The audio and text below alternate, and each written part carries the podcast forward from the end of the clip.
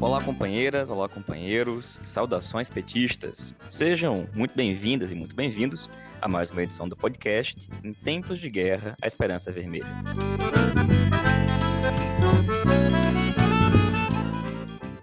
Hoje é segunda-feira, dia 2 de novembro.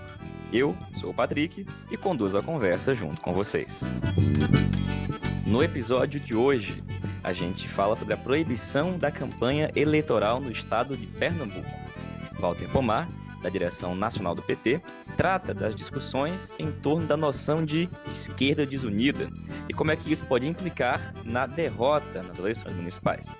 A companheira Mariusa Guimarães, professora da UFMS, Mato Grosso do Sul, comenta a eleição do ANDE, Sindicato Nacional. E o companheiro Fábio Rosa, do Distrito Federal, fala sobre as eleições nos Estados Unidos.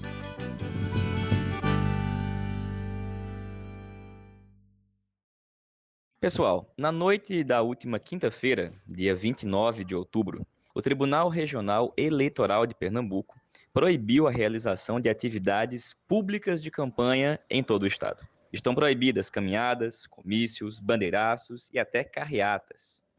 Segundo o TRE, mesmo com as recomendações sanitárias, as campanhas estavam descumprindo as medidas de distanciamento, promovendo grandes aglomerações e, por isso, seria necessário interromper todos os atos. A medida, drástica, tem enorme impacto na campanha e não deixa de causar muita estranheza. Primeiro, porque a medida do TRE de proibir os atos de campanha público aconteceu no mesmo dia em que o governo do estado de Pernambuco autorizou o retorno das aulas presenciais nas instituições privadas. Ou seja, com base nos próprios relatórios do governo do estado, foi autorizado o retorno às aulas e permanecem abertos todos os bares, shoppings e demais atividades que não estejam relacionadas à campanha eleitoral e que, portanto, promovam aglomerações. Para vocês terem uma ideia, a torcida jovem do esporte, por exemplo, promoveu uma enorme atividade em comemoração à vitória contra o Atlético Paranaense na noite desse domingo. Agora, gente, chamou muita, mas muita atenção o fato da medida do TRE ter ocorrido uma hora depois da nova pesquisa do IBOP, que apresentou uma queda nos índices de intenção de voto em João Campos, do PSB, e o crescimento de quatro pontos percentuais de Marília Reis. Como eu falei, a medida, portanto, chamou muita, mas muita atenção. A situação é que, até o momento, nesta segunda-feira, dia 2 de novembro, a campanha de rua em todo o estado de Pernambuco continua suspensa. A pergunta é: quem ganha com isso? Certamente aqueles que disputam a eleição sem precisar falar com as pessoas, sem precisar mostrar suas propostas e sem precisar fazer o debate político. Faltam exatamente 13 dias para as eleições municipais. A expectativa agora é que o TRE de Pernambuco, no mínimo, regulamente a medida que suspendeu as campanhas, dizendo o que, que caracteriza uma carreata, uma caminhada, um bandeiraço, para que a campanha, em alguma medida, possa voltar a acontecer. Até lá, seguem as pequenas reuniões fechadas e a campanha virtual. E dito isso, a gente vai escutar agora o companheiro Walter Pomar, que continua falando do assunto eleições municipais. Agora, em uma questão relativa a uma discussão muito significativa que ocorreu ao longo dessa semana, que poderia ser chamada de o tema da esquerda desunida, e como é que isso pode implicar em derrotas eleitorais nas eleições de 2020. É sobre esse assunto que a gente vai escutar agora o companheiro Walter Pomar. Olá, Patrick. Olá, ouvintes do podcast, comandado pelo Patrick Araújo. Pois é, Patrick, a semana que passou foi Flórida e a semana que virá será ainda mais Flórida. A começar pelas eleições nos Estados Unidos, que outra pessoa comentará aqui no seu podcast. Em seguida, pela posse de Lúcio Arce, que, segundo todas as notícias, começa a ser questionada, contestada por grupos de extrema direita. E finalmente, no dia 15, pela eleição municipal brasileira. Quatro grandes grupos disputam as eleições municipais de 2020: o bolsonarismo, a direita não bolsonarista, o autoproclamado progressismo de centro e a esquerda. É uma guerra de todos contra todos. Mas há uma questão que unifica três desses grupos: os bolsonaristas, a direita não bolsonarista e o autoproclamado centro progressista fazem de tudo para desmoralizar e para esmagar o Partido dos Trabalhadores. O motivo é muito simples e não tem a ver apenas com as eleições 2020.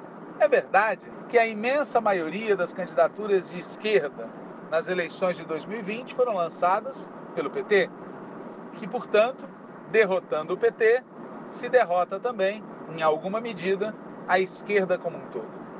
Mas o motivo de fundo que leva bolsonaristas, direita não bolsonarista e autoproclamados progressistas de centro a mirar no PT tem a ver com a história brasileira desde 1989. Desde aquele ano, o Partido dos Trabalhadores é um dos polos da política nacional. É por isso que em 89, 94, 98, 2002, 2006, 2010, 2014 e 2018, uma candidatura do PT sempre esteve entre as duas mais votadas nas eleições presidenciais. O bolsonarismo, a direita não bolsonarista e os autoproclamados progressistas de centro querem acabar com essa brincadeira. Querem que o PT deixe de ser protagonista, polo da política brasileira. Fazendo isso, matam três coelhos com uma só cajadada. Liquidam o PT, liquidam a esquerda e liquidam a classe trabalhadora como protagonistas da política nacional. Que nossos inimigos ajam desta maneira, absolutamente esperado. Afinal, dos inimigos, só devemos esperar que eles tentem nos liquidar com bala, com faca ou com vício. O curioso é que também na esquerda brasileira existem alguns setores que consciente ou inconscientemente, contribuem para esta operação que, no limite, visa desmoralizar e esmagar o Partido dos Trabalhadores. É curioso, mas é compreensível. Em primeiro lugar, existe na esquerda quem defenda uma política de alianças com o centro e com a direita. E nesta política de alianças, um PT forte atrapalha. Existe também na esquerda quem deseje substituir o PT como partido hegemônico. E para quem deseja isso, um PT forte atrapalha. O que realmente não é compreensível é que haja dentro do PT quem contribua, voluntária ou involuntariamente, consciente ou inconscientemente, para essa operação que visa desmoralizar e esmagar o nosso partido. Essa contribuição que alguns petistas deram e seguem dando para essa campanha que visa desmoralizar e esmagar o PT, essa contribuição consciente ou inconsciente, voluntária ou involuntária, contra o PT, praticada por petistas, assumiu várias formas ao longo da eleição municipal de 2020.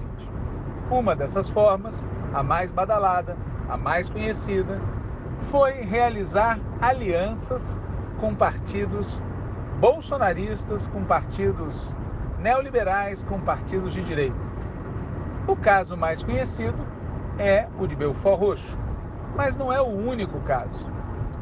No país inteiro há inúmeras alianças desse tipo, feitas pelos diretórios locais, avalizadas pelos diretórios estaduais e que contam com a omissão e o silêncio cúmplice de uma parte importante do Diretório Nacional do Partido, que é valente para impor sua posição na luta interna contra a chamada esquerda petista, mas não é valente na hora de impor sua posição contra a direita do partido. Outra forma que assumiu essa colaboração que setores do PT dão para a campanha que visa desmoralizar e esmagar o PT é o apoio aberto ou disfarçado a candidaturas que não são do PT em cidades onde o PT tem candidatura. O caso mais escandaloso é o que ocorre nas cidades de Fortaleza e de Recife. Em Recife, uma parcela do partido faz campanha para a candidatura do PSB. E em Fortaleza, o governador Camilo Santana é o principal aliado da candidatura do PDT. Aliás, da candidatura dos Ferreira Gomes, porque afinal de contas, todo mundo sabe, o PDT é só o partido hospedeiro. Amanhã, se preciso for, eles pulam para outro galho.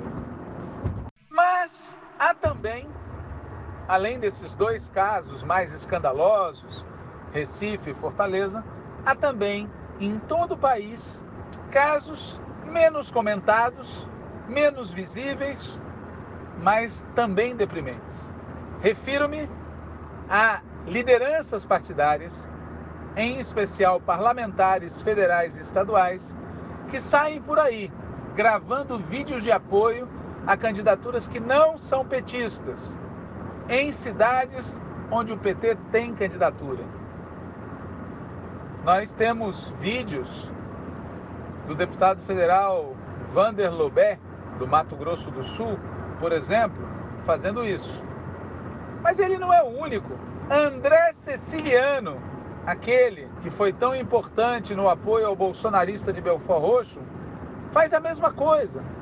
E assim muitos outros, contra os quais estamos entrando com pedido de comissão disciplinar de ética. Além da instância partidária que faz aliança com a direita, e além do figurão petista que apoia candidaturas que não são do PT, há um terceiro personagem essencial nessa operação que alguns petistas fazem em prejuízo do próprio partido.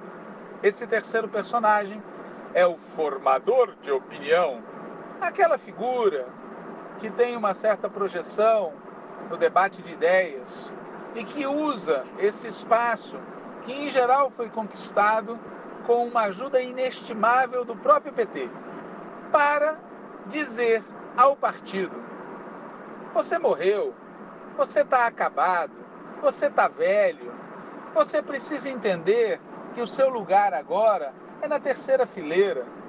Você precisa abrir mão. Você precisa deixar de ser hegemonista e blá blá blá blá blá blá blá blá blá. São muitos os formadores de opinião que, filiados ao PT ou próximos ao PT, têm insistido nessa cantilena. Entre esses formadores de opinião, cada cabeça é uma sentença. Mas, por trás de toda essa diversidade, existe um discurso que unifica grande parte deles. Segundo esse discurso, a principal tarefa da esquerda é contribuir para a derrota do fascismo. Para derrotar o fascismo é preciso a mais ampla unidade. Para construir a mais ampla unidade é preciso assento naquilo que nos une e deixar de lado aquilo que nos divide. E a construção daquilo que nos une nos leva, bidu, ao centro. E, portanto, a principal tarefa da esquerda é abrir mão das posições que conquistou até hoje em favor das posições de centro, que seriam aquelas mais capazes de derrotar o fascismo. Essa narrativa, esse discurso, unifica grande parte dos chamados formadores de opinião que tem, nas últimas semanas, contribuído voluntária ou involuntariamente, para a campanha que visa desmoralizar e esmagar o PT. Qual é o problema que existe nessa narrativa que nós sintetizamos antes? Existem quatro problemas. O primeiro problema é o foco exclusivo no bolsonarismo, perdendo de vista que o bolsonarismo não é a única expressão política que nos ameaça. Não é a única derivada do giro feito pela classe dominante brasileira depois da crise de 2008. O bolsonarismo neofascista, sem dúvida, é um inimigo fundamental, mas ele não é o único setor que aplica uma política que nos leva ao extremismo de direita e nos leva ao ultraliberalismo econômico. Foco exclusivo no bolsonarismo pode nos levar, já está nos levando em alguns casos, a passar o pano em setores tão de direita quanto, mas apenas menos esplendorosos e bombásticos. O segundo problema é que não se deve pedir peras a los olmos. O centro progressista autoproclamado não é capaz de derrotar a direita. E o motivo é muito simples. Em momentos de polarização, como nós estamos vivendo, os extremos se fortalecem e o centro se esvazia. Para derrotar a direita, o centro precisaria assumir posições programáticas e políticas à esquerda. E o que nós estamos vendo é exatamente o contrário. É ver o chamado centro progressista capitulando as posições programáticas e políticas da direita. O terceiro problema é que essa política, segundo a qual a esquerda deve abrir caminho para o centro, tem efeitos estratégicos desastrosos, pois está provado e comprovado que foi pela esquerda que o Brasil conseguiu avançar desde os anos 80. Enfraquecer a esquerda é fortalecer todos os fatores conservadores que são tão característicos da política, da sociedade, da economia e da cultura de nosso país. E por fim, o quarto, mas principal problema é que esta maneira de pensar a política, que coloca o foco nos acordos por cima, tira de cena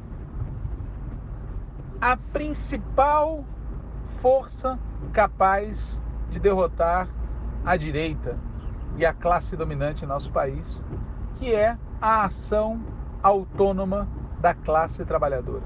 Não temos dúvida alguma das boas intenções que movem a maioria desses formadores de opinião. Porém, de boas intenções, o inferno está repleto. E o fato é que, levando à prática o que a maioria deles defende, o resultado será o oposto do que eles objetivam. A verdade é que fortalecer o PT fortalece a esquerda, fortalecer a esquerda fortalece a classe trabalhadora, fortalecer a classe trabalhadora amplia as possibilidades daqueles que lutam pela soberania nacional, pelos direitos sociais, pelo desenvolvimento e pelas liberdades democráticas. Isso é o que está em jogo nas eleições de 2020. E é por isso que nas duas próximas semanas nós vamos ouvir muita buzina, mas muita buzina de gente bem e de gente mal intencionada contra as candidaturas e contra as chances do PT em todo o país. Quem vai decidir essa parada? A militância vietnamita do partido e povo trabalhador, que nós esperamos que não tenha dúvida sobre a necessidade de votar pela esquerda, de votar 13, de votar no PT. Valeu, Walter. Obrigado, companheiro. Pessoal, a gente vai escutar agora a companheira Mariusa Guimarães professora da Universidade Federal de Mato Grosso do Sul, que comenta para a gente as eleições do Andes, Sindicato Nacional, que acontecem ao longo dessa semana. Companheiras e companheiros, aqui quem está falando com vocês nesse momento é a professora Mariusa Guimarães, da Universidade Federal do Mato Grosso do Sul. Eu agradeço por esse espaço para falar com vocês sobre um assunto de extrema importância para a categoria docente das universidades públicas, Cefetes institutos federais de todo o Brasil que compõem a base do Andes Sindicato Nacional. Dos dias 3 a 6 de novembro, teremos um processo dos mais importantes, a eleição do Andes Sindicato Nacional. Esse sindicato abrange as universidades públicas, federais, estaduais e municipais, institutos federais, cefetes e escolas de aplicação. Tem atualmente em torno de 77 mil filiados e representam a base de mais de 330 mil docentes. Nesse processo, nos apresentamos com a Chapa 2 Renova Antes, cuja proposta é romper com um ciclo de mais de 20 anos do mesmo grupo dirigindo o sindicato. Propomos uma aproximação contundente com as demandas da base, em especial aquelas relativas à carreira e às condições de trabalho. Pedimos a sua atenção especial porque as eleições serão telepresenciais. Nós convidamos todas e a todos para visitarem a nossa página renovaandes.org para verificar passos para participar da eleição. E conclamamos a que este processo que foi dificultado pela atual direção não nos impeça de participar e, sobretudo, não nos impeça desse momento tão importante, não é da participação nesse momento tão importante que é o momento de renovar o nosso sindicato. Venha conosco, vote na chapa 2, Renova Andes. Nós podemos mudar a história do nosso sindicato. Te aguardamos de 3 a 6 de novembro. Valeu, Mariusa. Obrigado, companheira. Tamo junto. E bom, essa semana também é eleições americanas. E sobre esse assunto a gente vai escutar o companheiro Fábio Rosa, do Distrito Federal. Olá, Patrick. Olá, ouvintes do podcast. Eu sou Fábio Rosa, militante da articulação de esquerda aqui no Distrito Federal, e hoje a gente vai falar um pouco sobre as eleições presidenciais nos Estados Unidos, né, que devem ocorrer aí amanhã. E a primeira questão, né, a primeira observação é o próprio sistema eleitoral americano, né, que é um espetáculo à parte, que é um sistema que foi construído aí sob medida para impedir ao máximo a participação popular. Então você tem um sistema distrital e o desenho desses distritos, você tem o voto facultativo, que inclusive aqui no Brasil, né, tem muitos adeptos, como se o voto facultativo assim fosse uma expressão da liberdade do cidadão, quando nas eleições americanas a gente pode ver na prática qual que é o resultado desse tipo de modelo, que na verdade o resultado é você tirar, né, poder desclassificar a maior quantidade de eleitores e você poder fazer com que cada vez menos pessoas possam participar, né? Então, o voto facultativo, junto com o sistema distrital deles lá, que para presidente da República acaba se tornando um colégio eleitoral, ou seja, os americanos eles não têm voto direto para presidente, é o voto indireto. E você vê que há consequência, um alerta aí para os brasileiros bem intencionados com o voto facultativo, uma das consequências é isso, é fazer com que se possa impedir um grande número de pessoas participem das eleições, facilitando a vida, obviamente, dos conservadores e dos reacionários. Ao longo desse ano de 2020, nós tivemos enfraquecimento do Donald Trump, sobretudo a partir da forte mobilização social que aconteceu nos Estados Unidos, com um conteúdo antirracista, né? E com reivindicações por melhor distribuição das riquezas, é, por políticas sociais, né, envolvendo várias contradições do capitalismo norte-americano, da desigualdade daquela sociedade, do, da assistência à saúde, dos empréstimos estudantis, financiamento imobiliário. Então, assim, durante esse ano de 2020, a gente teve muita mobilização social nos Estados Unidos, de forte conteúdo antirracista e com essa pauta de mais direitos, de mais políticas sociais. Tivemos essa demanda. também houve um enfraquecimento do Trump a partir da gestão que ocorreu da pandemia de Covid-19. Então, ao contrário do que acontece aqui no Brasil, nos Estados Unidos, a forma como ele conduziu foi negativa para ele. E aí a gente chega nessa época das eleições dos Estados Unidos, né? E nós vimos também assim muitas pessoas depositando a esperança nessas eleições, colocando assim como se fosse um divisor de águas no sentido de que Trump é uma política para o Brasil, né? E Joe Biden seria uma outra política. E aí é importante a gente falar de alguns aspectos. Primeiro, o fato de existirem dois partidos não significa que a disputa que exista lá seja entre esquerda e direita. A gente tem que lembrar que ambos partidos, republicano e democrata, eles são partidos imperialistas e partidos que estão profundamente comprometidos com os interesses econômicos da elite estadunidense.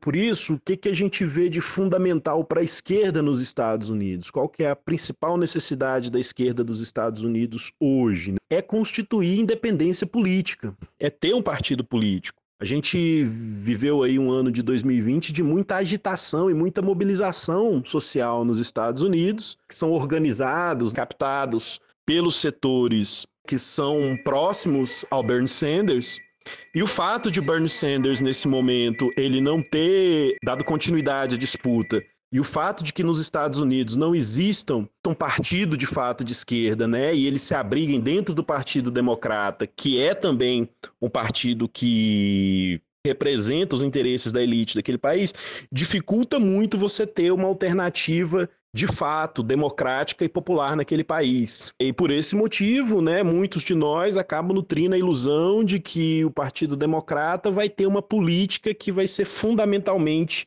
diferente da política dos republicanos, né?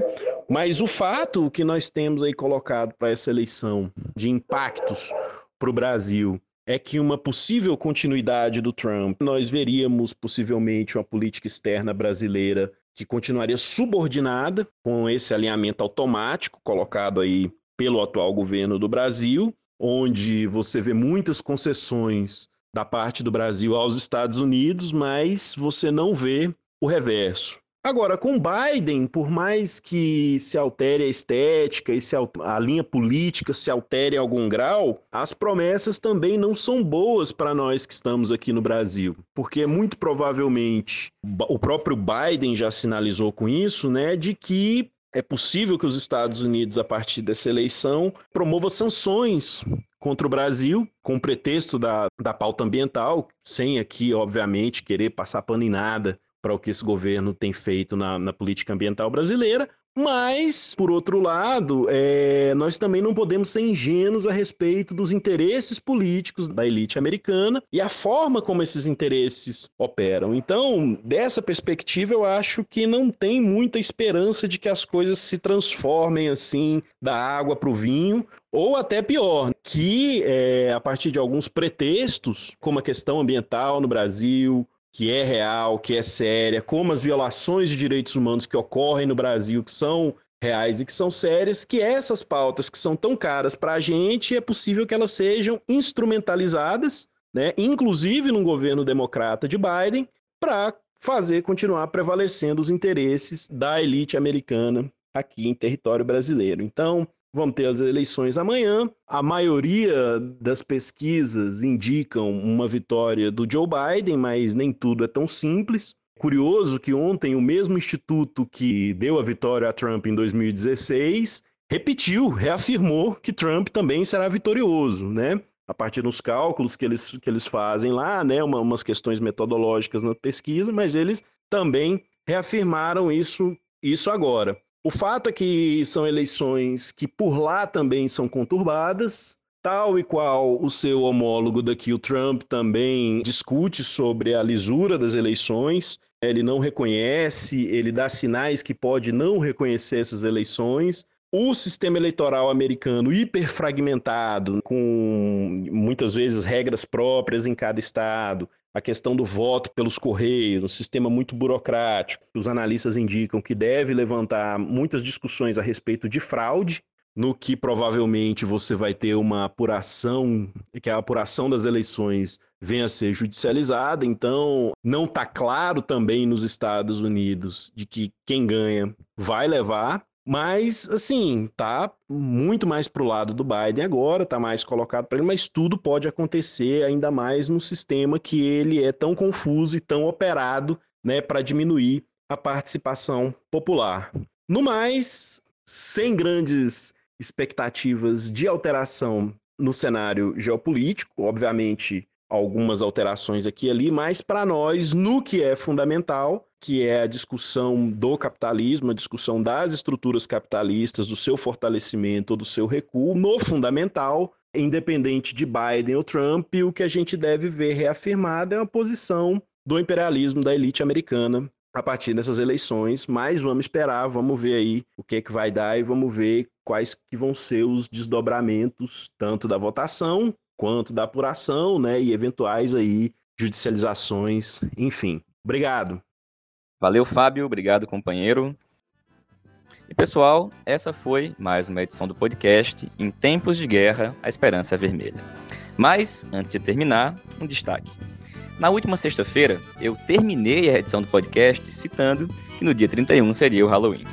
Alguns companheiros chamaram a minha atenção por ter feito essa referência e não a referência ao dia do Saci. Apesar de eu ter ido numa festa, pedir e conquistar alguns votos, reconheço que deveria ter feito a devida menção ao dia do Saci. Agora está feita. Nos vemos sexta-feira, saudações petistas, muita campanha para todo mundo e até mais.